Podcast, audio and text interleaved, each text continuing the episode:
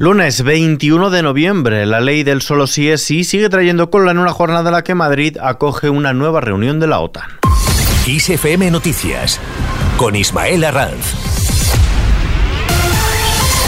¿Qué tal? Feijó recorrerá España para reivindicar al Partido Popular. El presidente de los populares, Alberto Núñez Feijó, recorrerá todo el territorio nacional para salir en defensa de España y de los valores constitucionales tras constatar, dicen, la indignación de una parte importante de la sociedad por las reformas del gobierno, de los delitos de sedición y malversación y su negativa a actuar con la ley del solo sí es sí. Elías Bendodo, coordinador general del Partido Popular. El Partido Popular, en defensa de un gran país como es España va a organizar una serie de actos que van a recorrer todo el territorio nacional en defensa, como les decía, de los valores que nunca debió abandonar esta nación.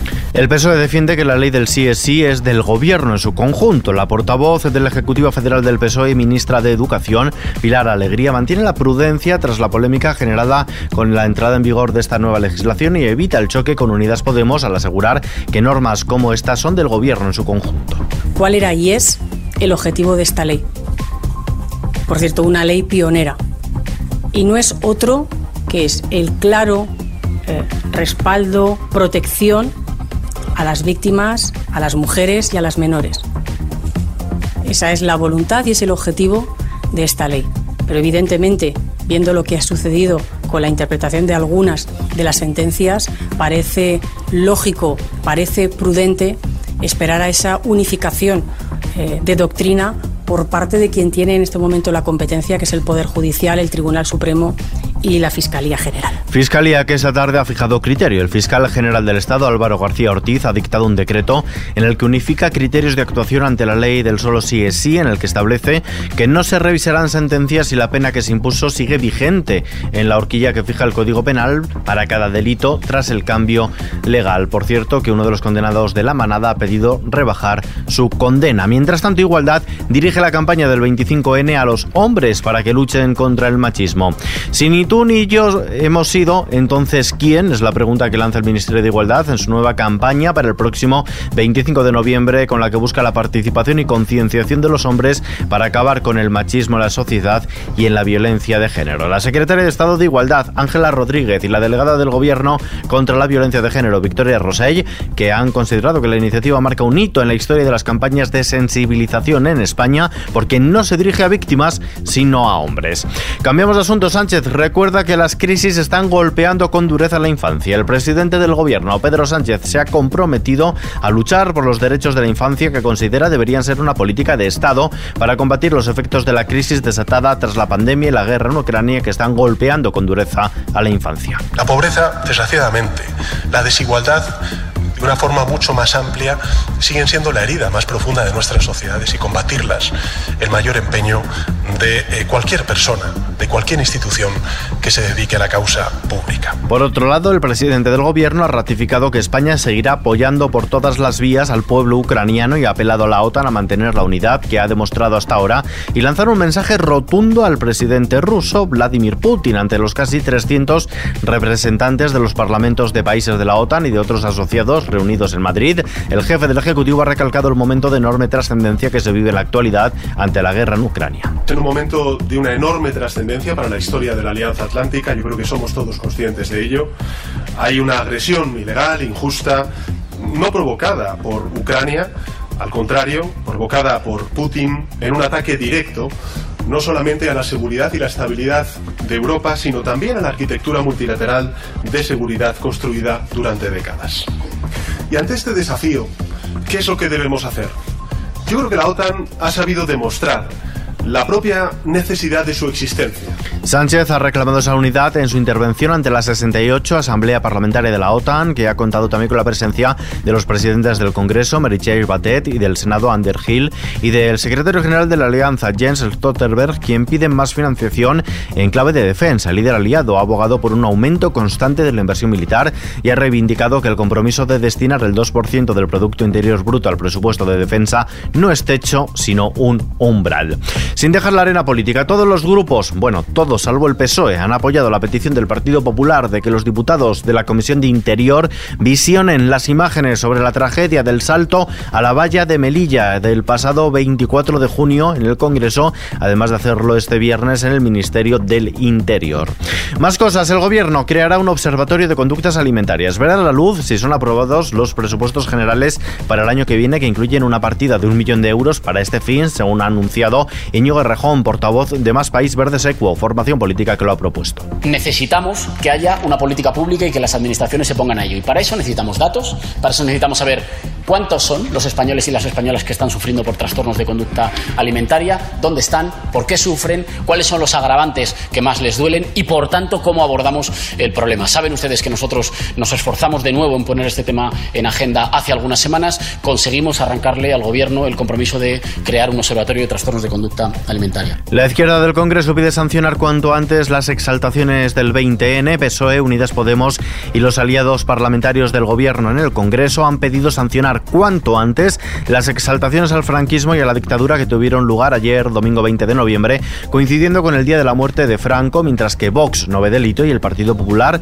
resta importancia a los hechos. Pilar Alegría, ministra de Educación y portavoz del PSOE, Elías Bendodo, coordinador general del Partido Popular. Nos permite, lógicamente, tomar medidas desde el Gobierno, eh, entre otras cosas porque están eh, vulnerando una ley orgánica como es la ley de memoria democrática y por... por tanto esto de cortinas de humo y más cortinas de humo y más cortinas de humo está muy bien.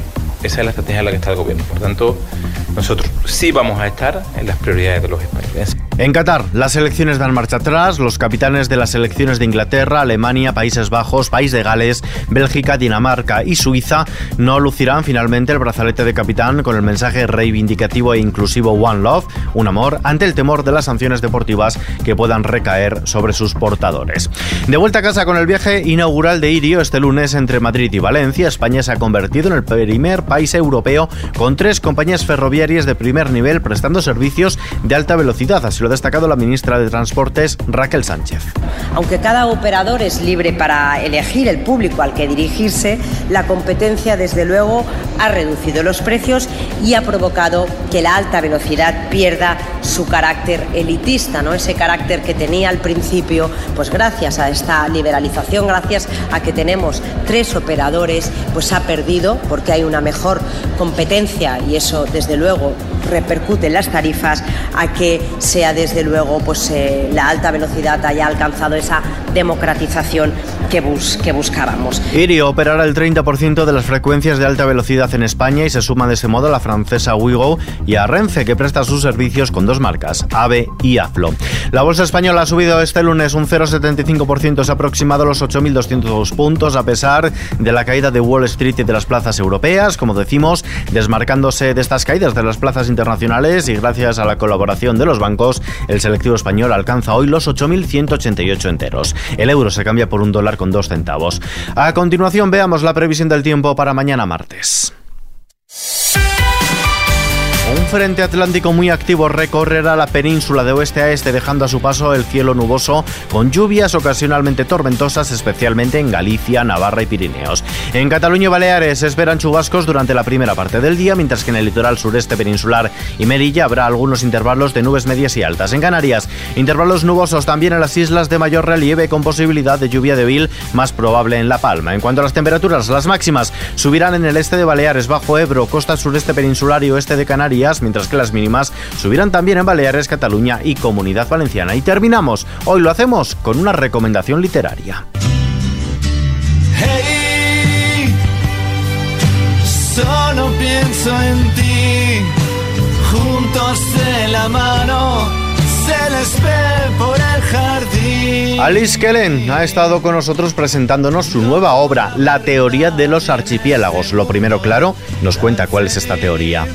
La teoría de los archipiélagos viene a decir que, todos somos islas, ¿no? Llegamos solos, nos vamos también solos, eh, tenemos nuestra propia, ¿no? Nuestro propio mundo interior, pero nos gusta en forma parte de un archipiélago, ¿no? Nos gusta establecer vínculos, estar rodeados de otras islas, ¿no? Los afectos.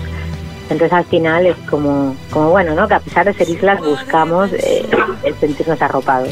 Y nos cuenta qué nos vamos a encontrar en estas páginas. Hay una historia de dos personas, de Martín e Isaac, que comienza en los años 80 eh, y bueno, nosotros la vamos a ver desde la perspectiva del 2018 y vamos a ir hacia atrás un poco para reconstruir qué pasó entre ellos ¿no? durante un verano y, y bueno, y qué ha sido de sus vidas ¿no? hasta ahora.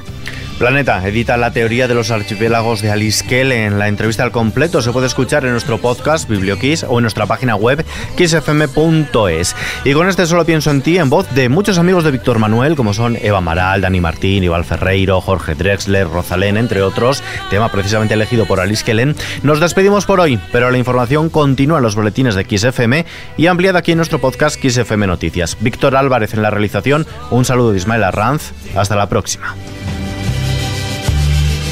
En el comedor le sientan separados a comer. Si se miran bien, les corren mil hormigas por los pies. Ella le regala alguna flor y él le dibuja en un papel